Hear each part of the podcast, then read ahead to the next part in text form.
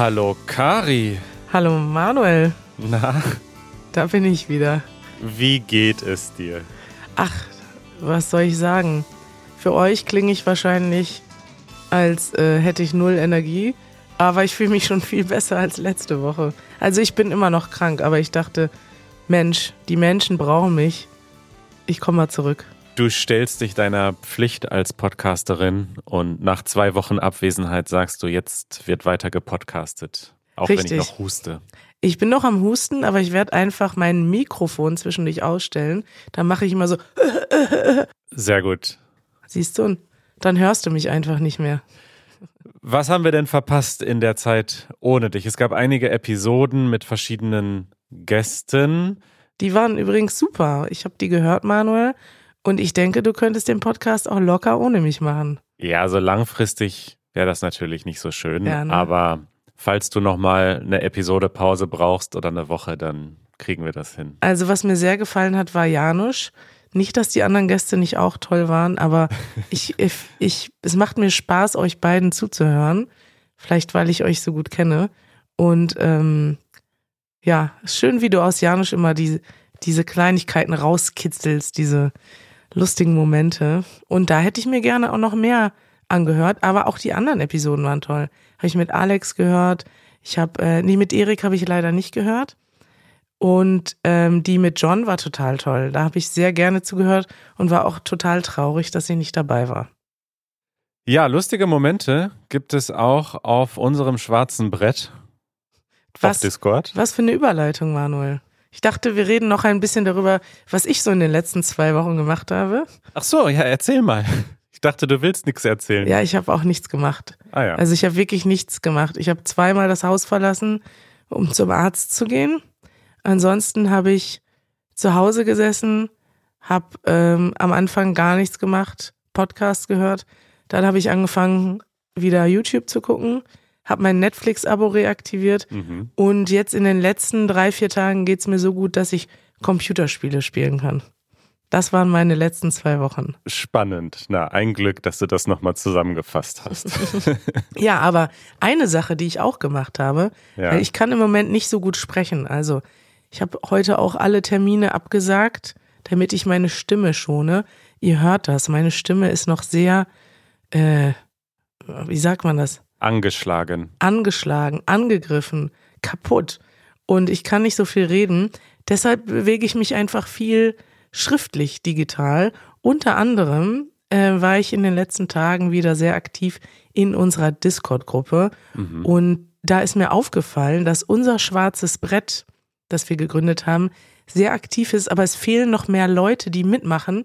Es gibt viele Angebote von Leuten, die was machen möchten, aber wenig Leute sehen das. Und da wollte ich hier mal Werbung für machen.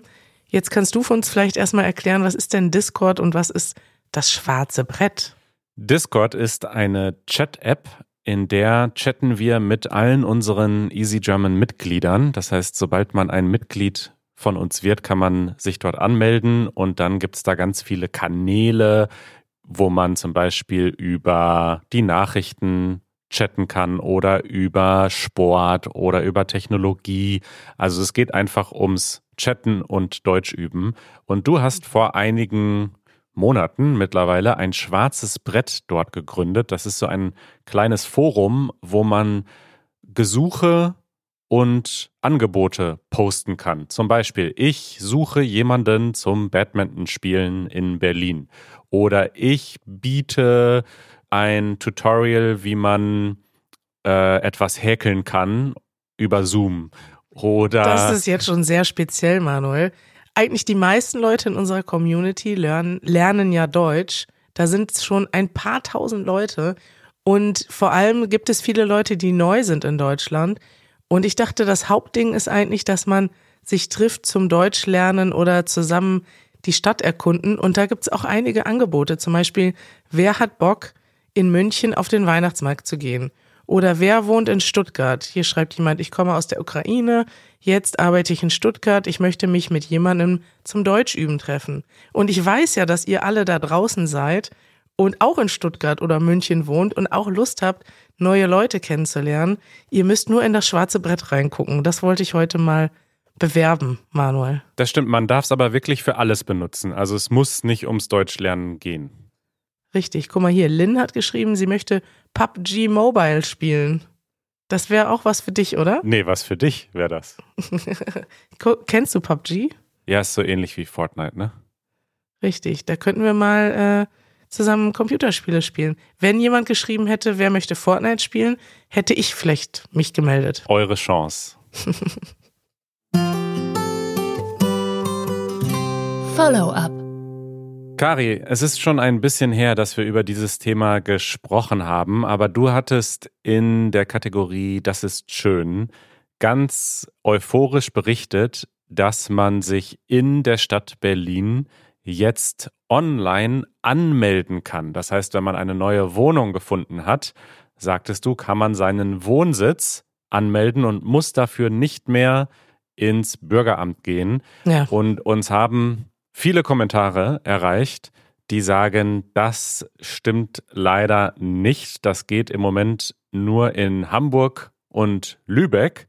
Und in Berlin kann man sich jetzt, große Innovation, eine Meldebescheinigung online klicken. Das heißt, wenn man schon angemeldet ist, kann man sich das einmal bestätigen lassen. Das geht online. Aber das Anmelden, das muss immer noch persönlich erfolgen. Das wäre aber auch zu schön gewesen, ne? wenn das jetzt schon gegangen wäre.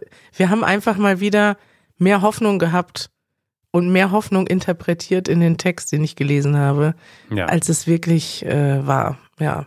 Wir berichten dann in einem neuen, das ist schön, wenn sich das wirklich verändert. Und dann wollte ich noch ein größeres Follow-up machen mit dir Mhm. zu unserem Zug versus Car äh, Video. Oh ja. Train versus Car. Da gab es so viele Kommentare unter dem Video. Also es gibt ja oft oder meistens viele Kommentare unter unseren Videos und nicht immer sprechen wir darüber. Aber ich Mhm. fand es wirklich spannend, was dort so passiert ist in den Kommentaren.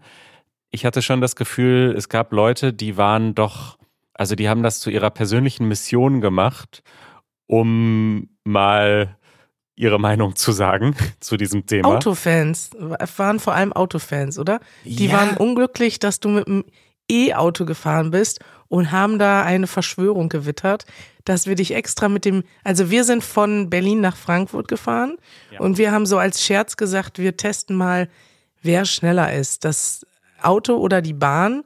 Und man muss sagen, wir haben an dem Tag Glück gehabt, weil die Bahn hatte keine Verspätung. Das ist total unnormal in Deutschland. Und du hattest ein E-Auto, was es nur ein bisschen länger gemacht hat, aber auch nicht wirklich, oder? Genau, ganz viele Leute haben tatsächlich geschrieben, wenn du mit einem Benziner gefahren wärst, also mit einem normalen, in Anführungsstrichen, Auto, dann hättest du ganz klar gewonnen. Und da muss ich einfach mal drauf antworten, nee, das stimmt nicht. Ich habe mich natürlich wirklich doof angestellt mit dem Laden. Da haben auch sehr viele Leute, irgendwer hat richtig gesagt, warte mal, wo habe ich denn diesen Kommentar? Ah, hier, ich habe es gefunden, warte mal. That type of car takes two to three minutes to fuel instead of an hour or more for an electric car. An electric car, by the way, that the young man, Manuel, does not know how to operate, does not know how to charge, and eventually also charged at the wrong charging station. Looks like it took him several hours. Not to mention taking a hitchhiker. What kind of. Ja, also ähm, ich nehme die Kritik insofern an, dass ich natürlich mich ein bisschen doof angestellt habe. Es hat aber nicht viele Stunden gedauert. Es ging unterm Strich sehr schnell. Also in beiden Fällen hat es irgendwie eine halbe Stunde gedauert, dieser Ladevorgang. Mhm. Und diese Pause hätten wir sowieso gemacht. Also da muss ich den Tesla-Fans schon recht geben. Das ist jetzt nicht das große Problem. Was auch eventuell stimmt, ähm, diese zwei Ladestopps, die ich machen musste, die waren ein bisschen ungewöhnlich. Und mehrere Leute haben geschrieben, dass die äh, dass das Auto eine Reifenpanne hatte oder Niedrigdruck. Da war nämlich Hä? so ein Symbol auf dem Bildschirm, das konnte man auch in dem Aha. Video sehen. Das habe ich natürlich einfach ignoriert. Ich gehe ja davon aus, dass der Mietwagenverein mir da ein normales, gewartetes Auto gibt. Aber Ein scheinbar war da. fahrtüchtiges Auto. Ein fahrtüchtiges Auto. Scheinbar war da nicht genug Druck auf den Reifen. Also das stimmt, aber der Zug hätte trotzdem gewonnen. Selbst wenn das alles nicht der Fall gewesen wäre, mit den Staus, in denen wir standen, wir wären so oder so später angekommen. Ja, also man muss sagen, ihr wart ja insgesamt fast zwei Stunden zu spät oder nicht zu spät, sondern später als wir da. Und ähm, wir haben uns ja auch noch Zeit gelassen. Also wir hätten uns auch noch beeilen können. Wir sind ja noch teilweise zu Fuß zum Hotel gelaufen äh, und haben da noch vor der Frankfurter Börse rumgestanden. Also es war schon ein sehr deutlicher Abstand und wenn die Stunde Laden weggefallen wäre, hättest du es auch nicht geschafft, ne? Und Richtig. so oder so, man muss Pausen machen, auch wenn man mit einem Benziner fährt. Natürlich gibt es Leute, die fahren äh, sechs, sieben Stunden Auto ohne Pause mit 200 km/h.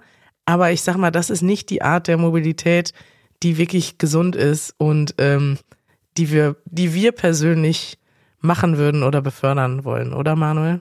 Absolut. Und dann haben noch viele Leute gefragt, was das Ganze denn gekostet hat. Also wie war denn der Unterschied der Preise? Was war günstiger? Ja. Da muss man zu sagen, das ist natürlich sehr schwer zu sagen. Also in unserem Fall war dieses Auto jetzt gemietet und wenn man ein Auto einfach besitzt, also dann müsste man natürlich umrechnen, was hat das Auto gekostet über die Jahre, die man es benutzt und so weiter. Wenn man das alles mal ignoriert, angenommen, man fährt mit dem Auto, ich weiß nicht, was, äh, was Benzin dann kostet, aber in Deutschland setzt man immer so diese Pauschale von 30 Cent pro Kilometer an, wenn es jetzt zum Beispiel um eine Erstattung geht, wenn die Firma das Mhm. erstattet. Ne, wie viele Kilometer sind das von Berlin nach Frankfurt? Ich glaube, das waren so 500. Okay, 500 Kilometer mal 30 Cent wären dann also 150 Euro. Mhm. Da äh, ist natürlich auch die Abnutzung mit drin. Also die reinen Spritkosten sind weniger als 150 Euro. Aber ich glaube, das ist ein ganz guter Richtwert, den man so ansetzen könnte. Und die Bahnfahrt, was hat die gekostet? Die hat, glaube ich, 160 für uns drei gekostet, wobei wir die früh gebucht haben. Und wenn wir an diesem gleichen Tag gebucht hätten, hätte es 120 Euro pro Person gekostet. Was ich total krass finde, weil das ist dann doch für so eine Strecke von knapp fünf Stunden irgendwie zu viel, oder? 120 Euro pro Person? Ja, ja, das ist echt viel. Da kann man dann sagen, okay, wenn man alleine im Auto sitzt, dann ist die Bahnfahrt natürlich günstiger. Aber wenn man zu viert oder zu fünft im Auto sitzt, dann ist das Auto natürlich tatsächlich viel günstiger.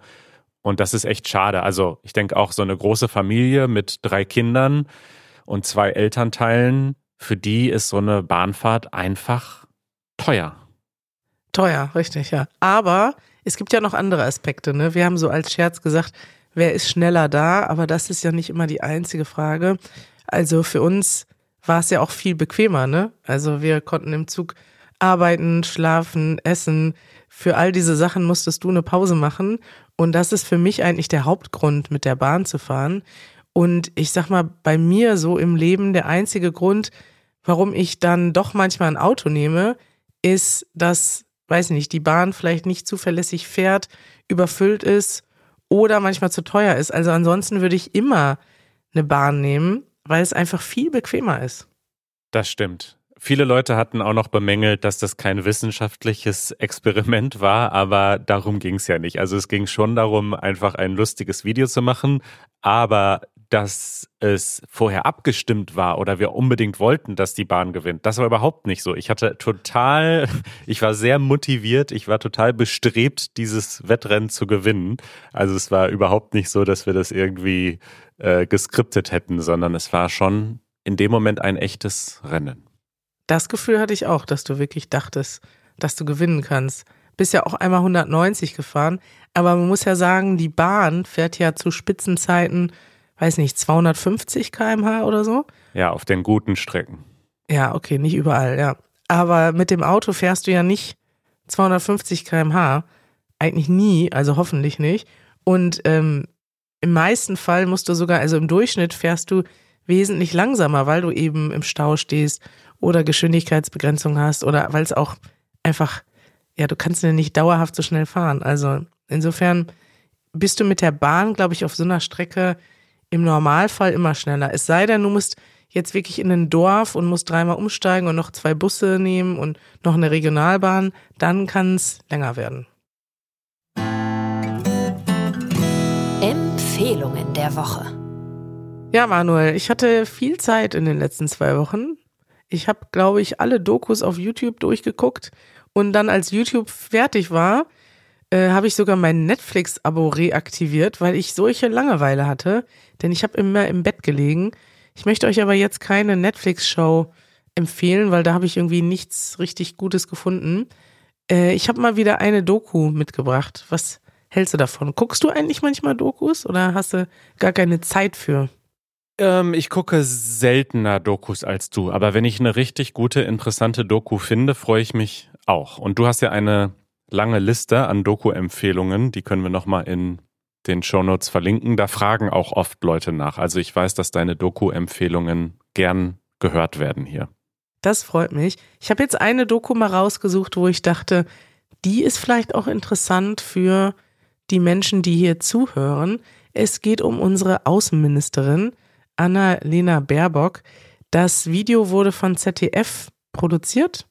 Es ist eine Doku, 43 Minuten lang über ihre Arbeit. Also es geht schon los vor der Wahl und dann, wie hat sich jetzt ihr Leben im Job verändert? Sie ist Außenministerin, reist durch die Welt. Es gibt viele diplomatische Krisen, Kriege. Es gibt auch Fehler, die sie gemacht hat. Und dazu wird sie interviewt und ist, es ist erstaunlich offen. Also es gibt äh, Kritik an ihr. Sie äh, reagiert auch auf diese Kritik. Ähm, und es werden ja auch so Momente gezeigt aus ihrem Alltag. Und ich fand es eigentlich mal ganz interessant, sowas zu sehen. Es hat ein bisschen so einen YouTube-Clickbait-Titel. Außenministerin packt aus. Bilanz nach zwei Jahren im Amt. Das klingt jetzt für mich nicht nach einer ZDF-Doku. Manuel, was sagst du? Ja, aber mir ist das so ein bisschen aufgefallen, dass die öffentlich-rechtlichen, also ARD, ZDF, dass die schon auch wirklich versuchen mitzuhalten mit Netflix und Co weil auch die Mediatheken mittlerweile sehr modern aussehen. Da gibt es auch oben so ein, so ein Karussell, wo dann irgendwie große, interessante Thumbnails erscheinen von den Dokus, die sie machen. Und ich erwische mich da mittlerweile, dass ich auf ard.de gehe oder zdf.de und dann denke, oh, das sieht aber spannend aus. Und das irgendwie, früher hatte ich diese, diese Verbindung nicht, dass die öffentlich-rechtlichen, die waren irgendwie informativ und seriös, aber das Wort spannend wäre mir da nicht in den Kopf gekommen. Aber mittlerweile passiert das. Deswegen, ich glaube, die versuchen einfach mitzuhalten und auch die jungen Leute zu erreichen. Ja, das, das stimmt, Manuel. Ich weiß gar nicht, ob sie das immer schaffen, aber sie haben doch auch auf YouTube relativ viele Views, muss ich sagen. Also diese Doku hat jetzt auch schon fast eine Million Views, oder 700.000. Und das ist schon ziemlich viel, muss ich sagen, für so eine ZDF-Doku. Und ja, ich wollte die euch einfach mal empfehlen, weil ich dachte, ähm, das ist interessant, mal so einen Einblick zu erhalten in den Alltag einer Ministerin und dann noch in Deutschland eine relativ wichtige Ministerin als Außenministerin. Und äh, finde ich interessant, wollte ich mal mit euch teilen. Und wenn euch die Außenministerin nicht interessiert oder ihr die Doku schon gesehen habt und äh, auf der Suche nach weiteren Dokus seid oder Filmen oder Serien, dann habe ich eine Empfehlung für euch. Und die leite ich weiter von Birte aus München, die uns eine ganz liebe Nachricht geschickt hat. Und zwar ist das die Website und Plattform Filmfriend. Also wir reden ja hier oft über Netflix und äh, was gibt's noch? Disney Plus. Disney Plus, die kennt man. Amazon Prime. Genau. Und wir erwähnen auch oft LingoPie, das ist ein Sponsor von uns. Ähm, die sind auch sicher alle toll, aber das Tolle bei Filmfriend, nicht so bekannt, ist, dass man bei ganz, ganz vielen Büchereien in Deutschland kostenlosen Zugang bekommt. Das heißt, nur über die Büchereigebühr, in Berlin sind es zum Beispiel nur 10 Euro im Jahr, bekommt mhm. man Zugriff auf Filmfriend und dort gibt es ganz viele Filme und Dokus und die sehen auch alle sehr spannend aus. Ich muss zugeben, dass ich da auch nicht viel unterwegs war in letzter Zeit. Aber da sehe ich zum Beispiel eine Doku über die Antarktika live, Leben am Limit. Es gibt eine Doku über Finnland, Bärenelche, Riesenmarder und so weiter und so fort. Dokus über Polen. Also ähm, ich finde es einen guten Tipp, dass man auch, wenn man vielleicht im Moment nicht so viel Geld hat, äh, über die Bücherei auch ganz viele digitale Angebote bekommt und auch Filme und Serien schauen kann. Du bist ja eh ein Freund der Bücherei und hast das schon mal empfohlen, ne? Äh, ich frage mich immer noch, wie kriegt man da so einen Ausweis? Geht das schon digital oder muss man da persönlich erscheinen? Das geht digital. Äh, du kannst dann aber mit dem digitalen nicht vor Ort ausleihen. Das heißt, wenn du, du kannst ihn dir erstmal digital klicken und dann auch sofort diese digitalen Angebote nutzen. Und wenn du dir das erste Mal dann ein echtes Buch in der Bücherei ausleihst, dann musst du dir noch den Ausweis geben lassen, aber du bist dann ja eh schon da. Also ist ein gutes System. Ich muss sagen, Büchereien sind wichtig und toll und ich hoffe, es wird sie auch in 100 Jahren noch geben. Fragen. Kari, wir haben sehr viele Fragen auf unserer Liste. Mal schauen, wie viele wir heute noch schaffen. Die erste Frage kommt von Dave und er hat uns eine Audionachricht über easygerman.fm geschickt. Hallo, hier ist Dave aus der USA. Ich kann mir vorstellen, dass Sie in Deutschland und insbesondere in Berlin so bekannt sind, dass Sie nicht mehr erklären müssen, wer Sie sind. Stimmt das oder wie oft muss Sie erklären, wer Sie sind, wenn man Menschen auf der Straße interviewt? Wenn wir Interviews auf der Straße machen, sagen die Leute, ach, Easy German, ja klar, ich kenne euch, da mache ich direkt mit oder müssen wir erklären, was wir machen? Also so halb halb, ne? Denke ich. Aber es wird auf jeden Fall mehr. Also es werden immer mehr Leute, die uns kennen, auch deutsche Muttersprachler werden immer mehr. Also ich, da müsste jetzt Janusz erzählen, aber ich habe das Gefühl, dass es schon so ist, wenn er Interviews auf der Straße macht, dass die Hälfte der Leute uns schon kennt und natürlich vor allem von den Leuten, die zugezogen sind, die aus dem Ausland kommen, die Deutsch lernen, da sind es mehr als die Hälfte und schon so, dass wir öfters erkannt werden auf der Straße. Total. Ich mag das immer total gerne, wenn wir ein Paar treffen und einer oder eine der beiden äh, ist zugezogen und lernt Deutsch und der andere oder die andere ist Deutscher und dann erkennt uns die Deutschlernerin zum Beispiel und der Freund, der daneben steht, sagt so, hä, wer ist das denn? Und dann sagt er, das ist doch die, die ich immer auf YouTube gucke. Das passiert so oft und das finde ich immer sehr lustig und schön. Ja, und dann kannst du die Leute auch ganz einfach überreden, mitzumachen, ne? Genau. Also ist ja nicht so, dass jeder total Bock hat auf Interviews für YouTube.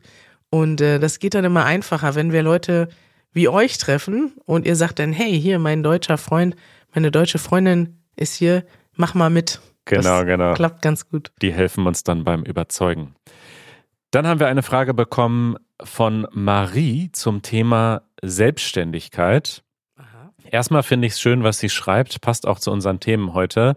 Sie schreibt, früher ertönte ständig die Netflix-Musik in meinem Kopf. Tada!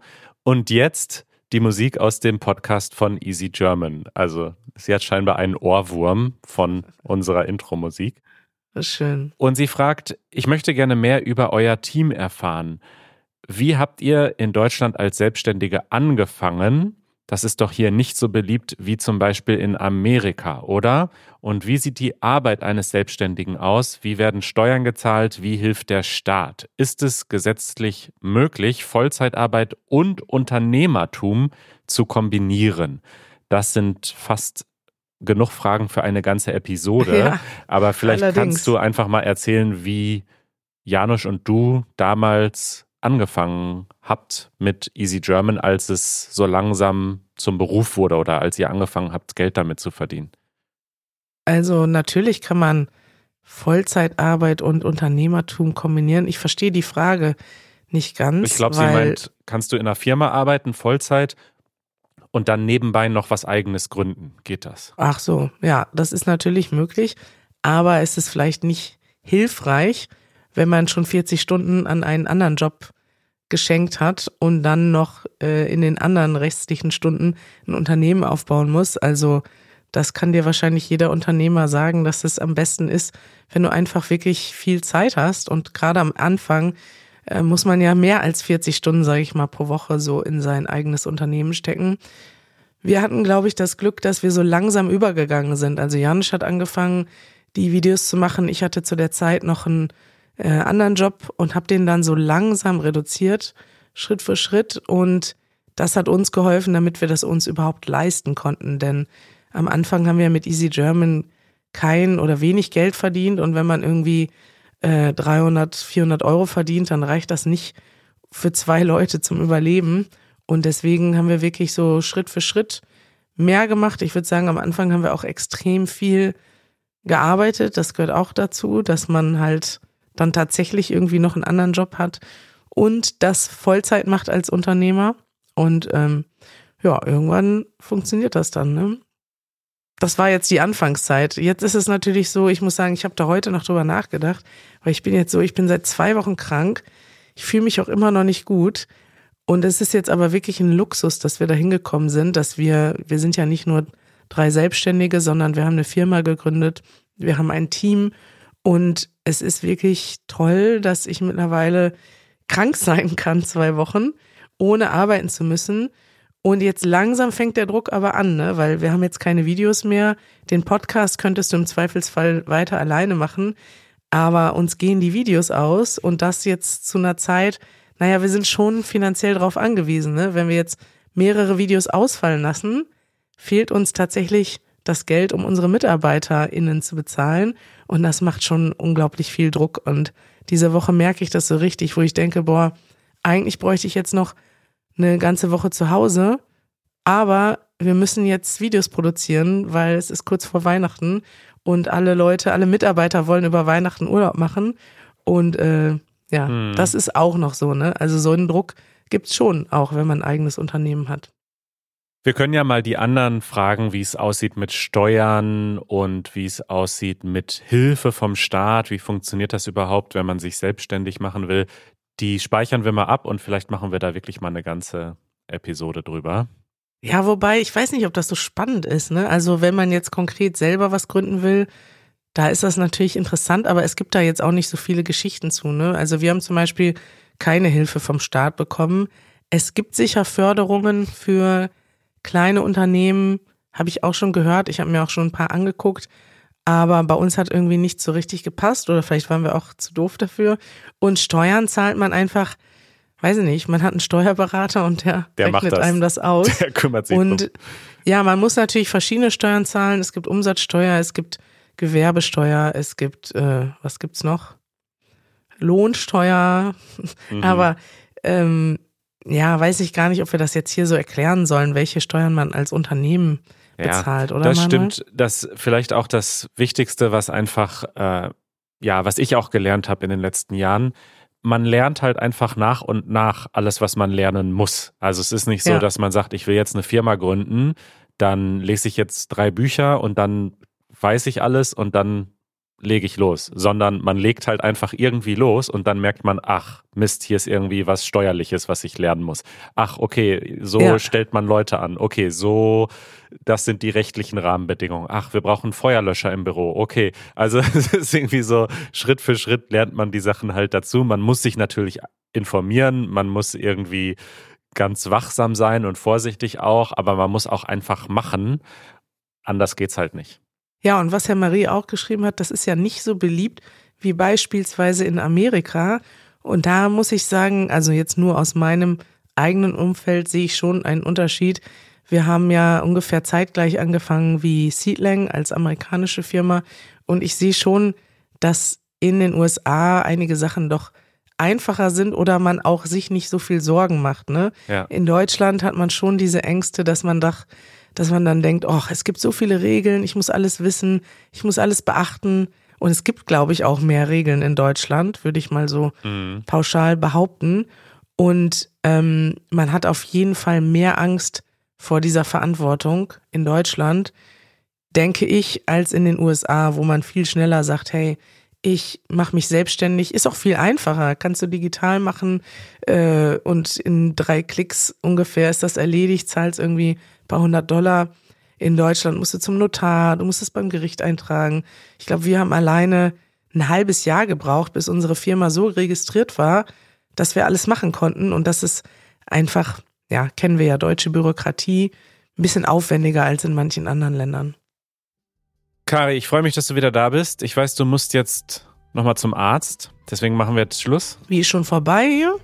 Gut. Ja.